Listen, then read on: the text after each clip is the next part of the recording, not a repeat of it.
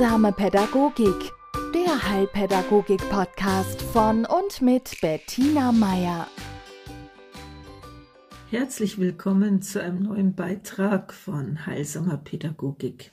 Heute geht's um das Schweigen, um ein Schweigen, das im Fachjargon Mutismus genannt wird. Und darunter wird laut Steinhausen die Sprechunfähigkeit in bestimmten sozialen Situationen verstanden. Situationen, in denen erwartet wird, dass das Kind redet, zum Beispiel in der Schule oder auch schon im Kindergarten, ja.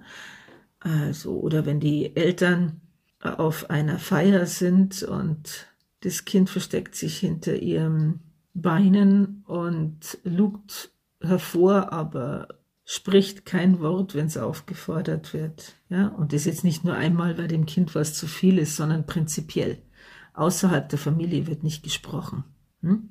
Das bezeichnet man als elektiven Mutismus. Das heißt, es gibt Situationen, in denen spricht das Kind und es gibt Situationen, in denen spricht es nicht. Oder es gibt Menschen, mit denen spricht es nicht. Es sucht sich also aus, in Anführungszeichen aussuchen. Ja, also manchmal geht es halt nicht. Ja?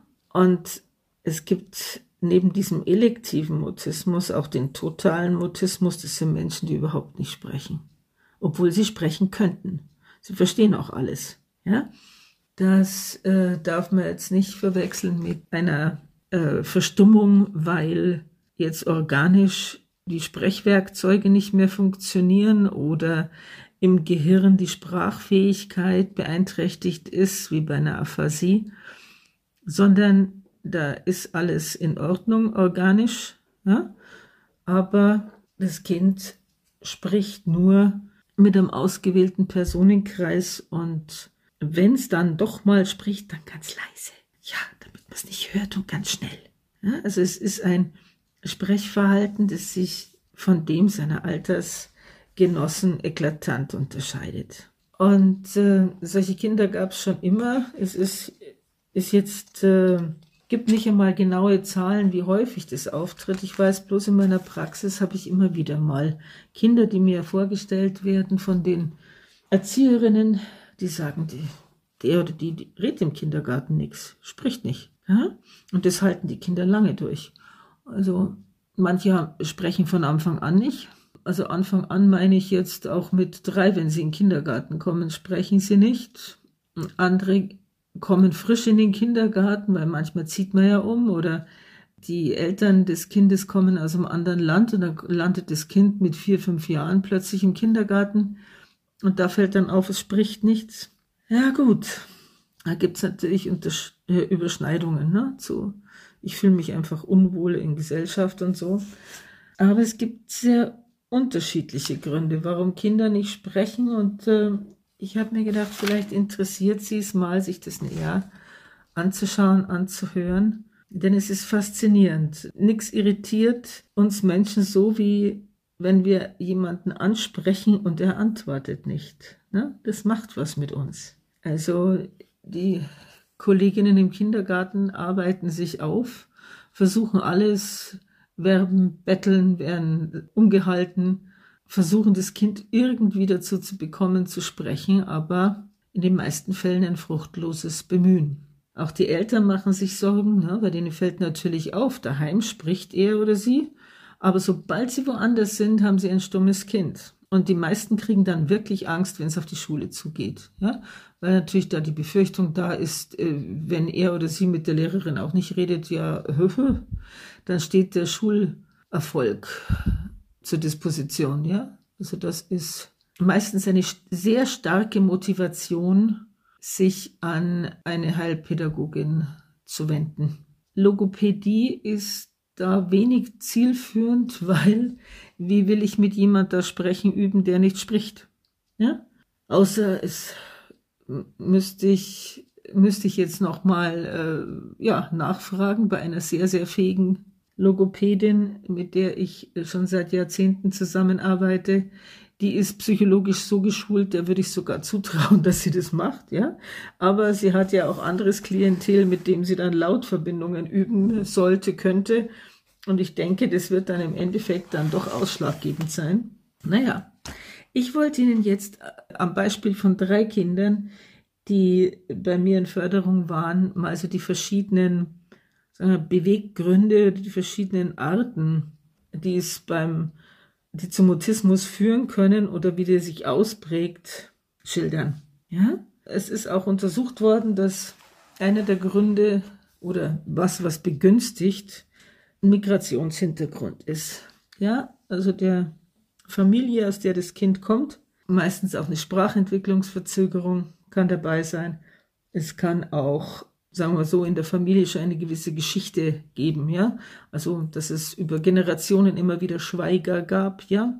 Also, dass das so auch eine vererblich und epigenetisch bedingte Art des Wenigsprechens ist. Und äh, ja, ich hatte einen der Kinder, die mir da in der Richtung am meisten im Gedächtnis geblieben sind, war der kleine Aaron.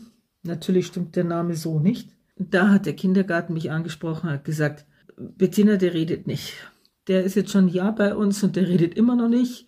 Und ja, die Befürchtung war auch, ist er vielleicht auch äh, mental retardiert? Hm? Versteht er uns nicht? Will er nicht? Kann er nicht? Um was geht's?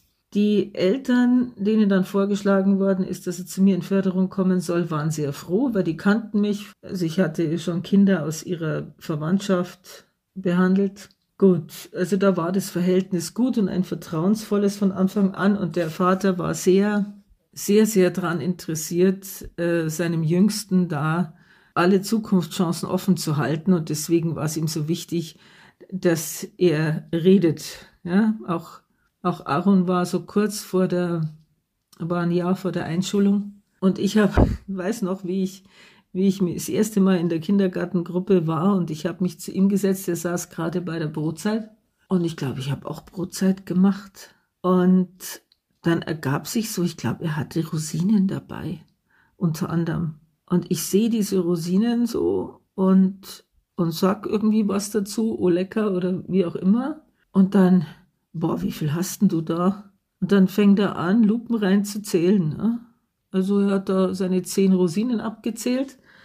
Dann, und das auch verständlich und das auch in, äh, auf Deutsch. Dann dachte ich mir, naja, okay, also so schlimm kann das mit der mentalen Retardierung nicht sein. Und dann habe ich ihm erklärt, dass wir zwei, also dass ich jetzt einmal in der Woche zu ihm komme und wir zwei spielen und wir zwei machen Dinge, auf die er Lust hat. Und er darf mich auch mal in meiner Praxis besuchen. Ja, und ich habe wirklich die Erfahrung machen dürfen, dass er, nachdem er hat mich sehr kritisch gemustert, er hat mich zwei, drei Termine sehr kritisch gemustert, ähm, hat aber dann Vertrauen gefasst, hat ja auch gesehen, also ich verspeise keine Kinder zum Frühstück und die anderen Kinder in der Gruppe, die können mit mir auch.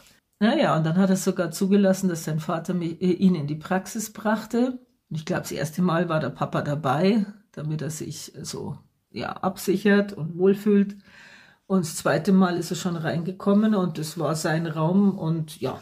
Und dann hatten wir ein Jahr lang Stunden in der Praxis, wovon ich sagen muss, er hat garantiert pro Einheit nicht mehr wie drei Sätze gesprochen.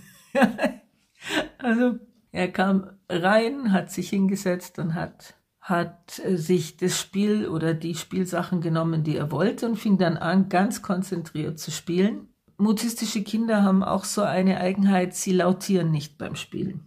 Also andere Kinder machen Brumm und Quietsch und oder bauen Unfälle nach und lassen es scheppern. Nein. Ja? Mutistische Kinder spielen lautlos. Womit es zusammenhängt, habe ich ehrlich gesagt keine Ahnung. Es ist nur etwas, was äh, bis jetzt bei jedem Kind, es bei mir war, so war. Gut, und ich durfte ab und zu einen Kommentar machen. Ich habe auch ab und zu gefragt, ob, ich, ob er mal will, dass ich mitspiele.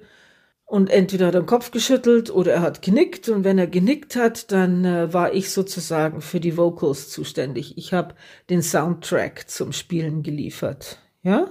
Und es waren, muss ich sagen, sehr entspannte Stunden. Gott sei Dank am Montagvormittag. Also äh, Montag die erste Stunde mit Aaron war mein sanfter Einstieg in die Woche. Ja, es war herrlich ruhig. Und interessanterweise, nachdem ich aufgehört hatte, mir irgendeinen Druck zu machen, von wegen dieses Kind muss jetzt innerhalb von vier Wochen sprechen, und indem ich mich in diese Stille, die er so um sich rum verbreitet hat, hinein entspannt habe und trotzdem in Kommunikation mit ihm war, ja, über das Spielen, über das, was wir getan haben, da, also ob das jetzt Brettspiele waren oder ob er die Playmobil Ritterburg ausprobiert hat, da war es dann wichtig, dass ich, wenn meine, meine Ritter getroffen wurden von feindlichen Pfeilen, dass die möglichst geräuschvoll und laut Aua schreiend abstürzten. Also das fand er gut. Da hat er dann gelächelt. Ja?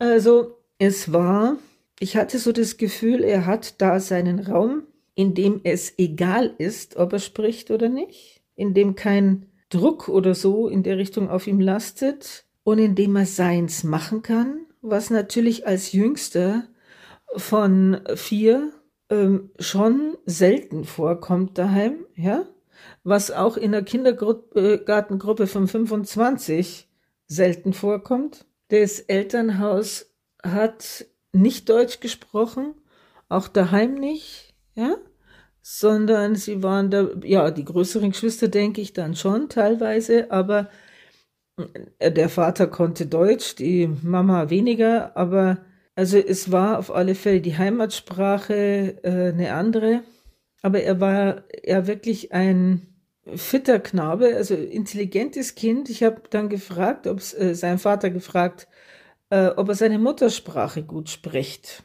Und da war es eben am Anfang auch so, dass, dass es auch in dieser Sprache nicht ohne Geholper ging. Aber er hat daheim in kurzen Sätzen klar und verständlich gesprochen. Ja, aber ein geringer Wortschatz und auch da recht zögerlich. Naja, und mit der Zeit, interessanterweise, hat mir dann der Kindergarten berichtet, er fängt das Sprechen an im Kindergarten.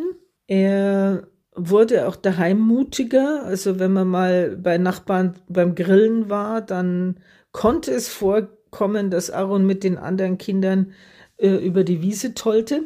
Und bei mir in der Praxis war es dann so, dass er zum Schluss raus so drei, vier Wortsätze gesprochen hat und äh, immer wieder mal ein Statement abgegeben, aber ich würde jetzt nicht sagen, dass er jetzt von sich aus Geschichten erzählt hätte oder irgendwie was. Ja? Also er hat sich mal erkundigt, was, was für eine Farbe mein Auto hat oder so. Ja, aber es war das höchste der Gefühle. Ja, auf alle Fälle hatte ich dann das schöne Erlebnis, dass, äh, dass ich eines Tages äh, aus der Praxis gehe und der Schulweg, der Schulweg von Aaron, der führte direkt an der Praxis vorbei. Und da da stand er mittags um zwölf und begrüßt mich, hallo Frau Meier. Und ich bin für ein Schulkind. Sag ich, ja, Aaron, das weiß ich. Und wie gefällt's dir? Ja, gut. Und ich, ich kann jetzt schon alleine zur Schule gehen, denn ich bin groß. Und ich war, und dann strahlt er mich an und hat mir so richtig gezeigt, hey, ich kann's, ich pack's, ich, ja, ich bin jetzt ein großer, ich rede so, ich kann das. Und das hat er mir gezeigt, ja. Also das war für mich so mein Geschenk für dieses Danke, Frau Meier, für ein Jahr Schweigen, ja. Danke dafür, dass du mich einfach hast schweigen lassen. Und dass du mir den Raum gegeben hast, den ich gebraucht habe, um meine Sprache zu finden. Ja, es ist nicht einfach, wenn man mit drei, vier Jahren plötzlich drei verschiedene Sprachen sprechen muss. Ja? Also die eigene bayerisch und sowas, was wir Bayern als Hochdeutsch bezeichnen. Ja, ganz äh, zu schweigen von den anderen Dialekten und anderen Sprachen, die im Kindergarten noch gesprochen werden. Ja, und raus aus dem Nest der Familie in das, in das neue große Leben in einem Kindergarten. Und da verstummen halt manche Kinder. Noch dazu die sanften, die vorsichtigen, die sensibleren Gemüter die halten erstmal die Klappe. Hm? Die gehen auf Nummer sicher. Und wenn sie dann noch dazu äh, sich selber zuhören und Angst haben, sich zu blamieren, dann sagen sie auch nichts, bevor sie nicht sicher sind, dass der Satz, der kommt, der richtige ist. Ja, es hat was mit den eigenen Ansprüchen zu tun. auch mit der, ja, auch vielleicht mit, mit der hohen Schamgrenze. Ich will mich nicht blamieren. Ja? Aber also ich denke gerne an ihn zurück, denn er war so, ja, es war ein, ein Herzenskind. Ja? Und dann gibt es da ja auch noch so eine Mischung oder kann es geben zwischen, sagen wir mal, körperlichen Schwierigkeiten, also motorischen Schwierigkeiten, zum Beispiel so einem angewachsenen Zungenband und einer, ja, sagen wir so, familiären Haltung. Also Erfahrungen, die die Familie gemacht hat, die ein Kind prägen können und auch dazu führen können, zusammen mit einer hohen, wie sagen wir so, mit einer hohen, großen Angst, sich zu blamieren und einem schüchternen Charakter, ja, also ich denke an Nadja, die mit ihrer Familie, also die Familie war schon länger da, die waren schon 10, 15 Jahre in Deutschland. Und ähm, die kam auch zu mir, weil im Kindergarten auffiel, dass sie nicht redet. Ja, und nicht nur nicht redet, sondern sich auch sehr zurückgehalten hat mit anderen Kindern. Also immer nur dabei stand, immer nur schaute, die anderen Kinder nicht ansprach die also nur für sich spielte und wenn dann auch so ganz stark strukturierte Dinge. Also freies Spiel war bei ihr ganz selten zu beobachten. Sie saß wahnsinnig gern am Maltisch und hat alle Dinge, äh, hat ges Sachen gespielt, die sehr übersichtlich waren und nicht viel Bewegung erforderten und ja, so kleinräumig. Und äh, der Verdacht stand schon im Raum, oh Gott, was ist, wenn sie irgendwie Autismus-Spektrum Störung hat oder so. Okay, ich habe mich dann mit den Eltern unterhalten und da fiel mir dann schon auf, dass äh, die Mutter extrem angespannt war und sehr bedacht, um nur ja nicht zu viel zu sagen. Also über ihre familiären Verhältnisse, über das, wo sie wohnen. Also das war in der Anamneseerhebung wirklich schwierig. Also sogar den Namen der Brüder. Ich, ich habe ich habe dieser Mutter immer erklärt, warum ich das wissen möchte. Ja, also zum Beispiel damit, wenn Äußerungen von Nadja kommen, dass ich weiß, wen sie meint. Hm? Also ich, es war Gott sei Dank, also kannte ich die Familie, zumindest Verwandtschaft und wusste, also das andere Mädchen, das ich, das ich von dieser Familie auch schon mal betreuen durfte, da war das ähnlich. Also dieses starke Vorbehalt, nur ja nichts an persönlicher Information nach außen zu geben. Und ich habe mir das wirklich erklärt durch dieses Regime, aus dem die Familie kam. Ja, da gehörten sie zu einer Minderheit, die nicht gern gesehen war und die ziemlich Repressalien unterworfen war. Und ich glaube, das hat geprägt, ja. Also nach innen können wir reden, aber nach außen kommt nichts, ja. Gerade was jetzt Institutionen betrifft, Behörden etc da wurde dicht gemacht. Also privat ist dort derartig privat. So ein bisschen, also mich hat es erinnert an, obwohl ich da noch nicht auf der Welt war, aber so diese 50er Jahre Mentalität in Deutschland, so hinter den Thujenhecken und keiner darf reinschauen. Irgendwie so. Hm? Und dieses kleine Mädchen war sehr davon geprägt. Also ich habe ich habe sie erlebt, wenn sie mit ihrer Mutter äh, zu mir in die Praxis kam. Da hat sie vom Auto bis hoch zu meiner Praxis, die im zweiten Stock lag, erzählt, gehüpft, ge gekichert, ja, mit ihrer Mutter geredet. Und sobald sich die Tür zur Praxis geöffnet hat, schwupps, Mund zu. es war, es war wie ein Schalter, der umgelegt war, ja. Und äh, sie hat Allerdings muss man dazu sagen, auch in ihrer Muttersprache schlecht geredet. Auch die Eltern haben sie nicht immer verstanden. Und ich hatte dann äh, schon bald den Eindruck, dass sie nicht in der Lage ist, die Worte, die sie vielleicht formen will, überhaupt richtig zu formen. Ja? Es stellte sich dann später raus, dass sie ein äh, angewachsenes Zungenbändchen hatte, das schon mal operiert wurde, gleich nach der Geburt, aber anscheinend zu wenig. Und Nadja ist ein Mädchen mit einem sehr, sehr ausgeprägten Willen, auch einem ausgeprägten, einer Antenne für soziale Schwingungen. Und das Schlimmste für sie ist, sich zu blamieren. Also wenn jemand über sie lacht, wenn sie irgendein Kind sie hänselt oder so irgendwas, äh, das ist ihr so was von peinlich und sie hat auch keine Strategien damit umzugehen. Ja, also sie war irgendwie gefangen in dieser körperlichen Einschränkung und dieser Unfähigkeit auch äh, am Anfang, was den Wortschatz betraf. Sie hatte wirklich wenig Worte. Dann die Verbote in der Familie, du darfst über uns und was weiß ich, über was man alles nicht reden darf. Und da hat, da hat sie einfach beschlossen, dann sage ich gar nichts. Ja, also das Spielen mit Nadja war sehr, sehr, sehr viel Vertrauen gewinnen. Äh, immer wieder beweisen, dass man es gut meint, dass hier niemand irgendwen auslacht, dass alles in Ordnung ist, dass auch Fehler in Ordnung sind, dass Sprache dazu da sein soll, Spaß zu machen, ja, der Verständigung dient, dazu dient, mit Freunden zu reden. Interessanterweise hat es dann wirklich auch gefruchtet.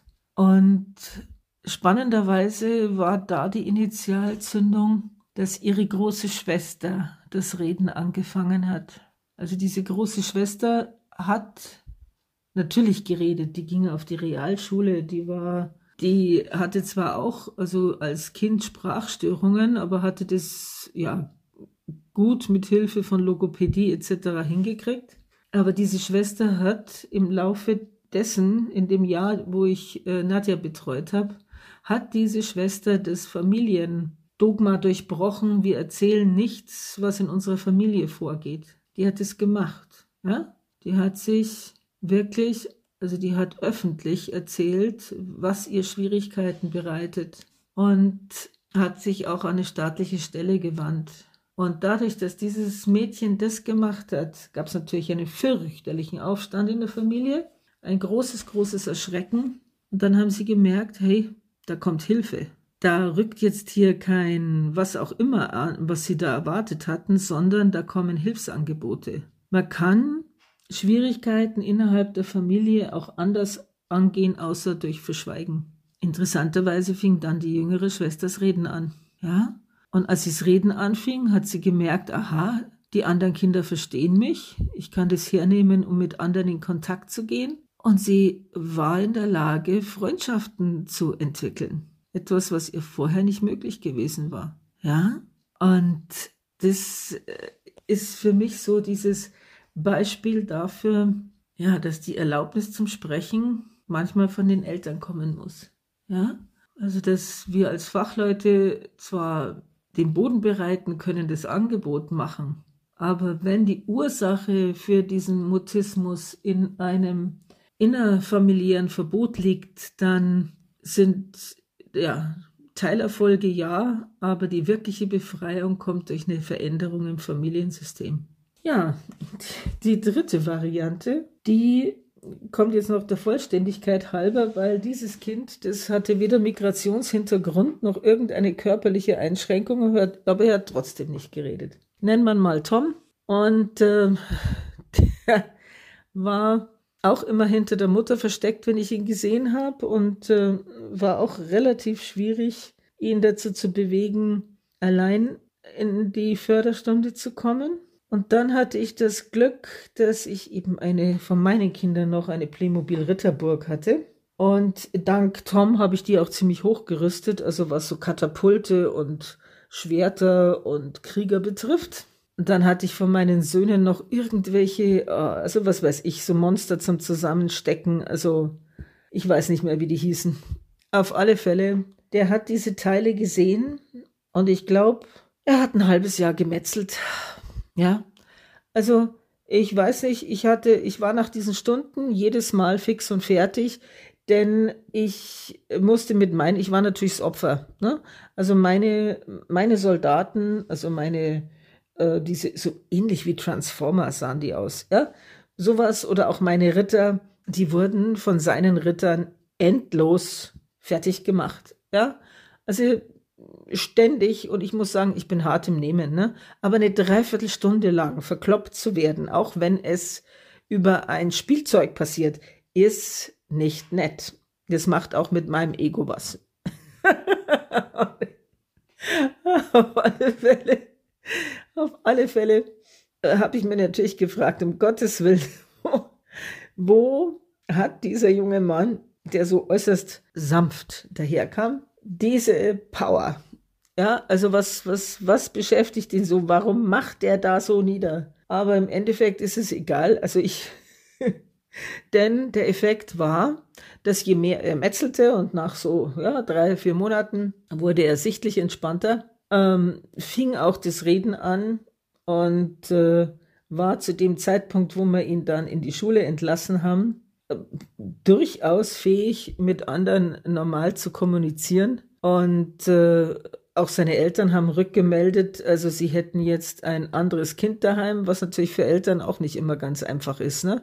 Kaum gewöhnst du dich fünf Jahre lang an einen Schweiger schon so. Aber ja, also im Nachhinein kann ich, also ist es nur eine Hypothese, ja. Wenn es gibt so sehr mitfühlende Kinder, es gibt äh, Kinder, die gute Antennen dafür haben, wie belastbar ihre Eltern sind und auch sehr prinzipiell immer alles richtig machen wollen. Ja, also nette Kinder.